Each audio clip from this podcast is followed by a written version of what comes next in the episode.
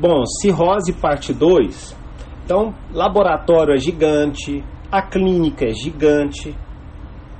Existe uma classificação morfológica, eu acho que não chega a ponto disso. Mas, por exemplo, se eu solicito uma tomografia com cortes bem finos e eu vejo que é uma lesão, são lesões macronodulares, isso provavelmente seja uma hepatite viral, claro, crônica. Se é micronodular, me fala a favor de uma hepatite por álcool ou por acúmulo de ferro, por exemplo. Para fazer o diagnóstico, bom, quando eu tenho que fazer diagnóstico de cirrose, o primeiro exame que eu tenho que solicitar é a ultrassonografia. Ali eu vou ver o fluxo hepático, vou ver circulação portal, eu vou buscar possíveis carcinoma hepático. O diagnóstico definitivo é biópsia. Biópsia me fala a favor. Os laboratórios também. Agora, o, o, o, a elastografia ela vai avaliar a rigidez do fígado.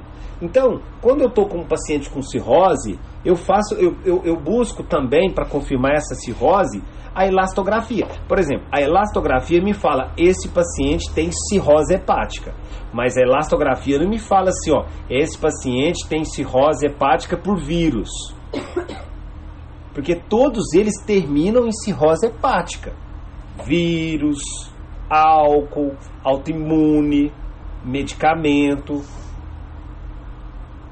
Existem também os estúdios nucleares. Né? O 99-MTC é uma aqueles, aqueles as substâncias que são facilmente captadas pelo céu, pelas células, ele sabe que esse 99 aí, tal, ele é absorvido pelas células do fígado. Então dá para marcar o fígado e ver como está a estrutura dele com mais detalhes. Mas o que a gente precisa saber então é o seguinte: a gente busca o primeiro exame, ultrassonografia. Diagnóstico definitivo, biópsia, porém não é feito com frequência. E a elastografia é um exame não invasível que vai olhar né, esse paciente aí. Eu não sei como funciona essa elastografia. Tá bom? A gente pode até pesquisar depois, se alguém subir alguma coisa, fala aí. Qual que é o tratamento da cirrose hepática? Tratar as comorbidades e o transplante hepático, caso ele esteja dentro dos critérios para transplante hepático. Por exemplo, se esse paciente é alcoólatra, ele tem que estar há mais de um ano sem ingerir álcool.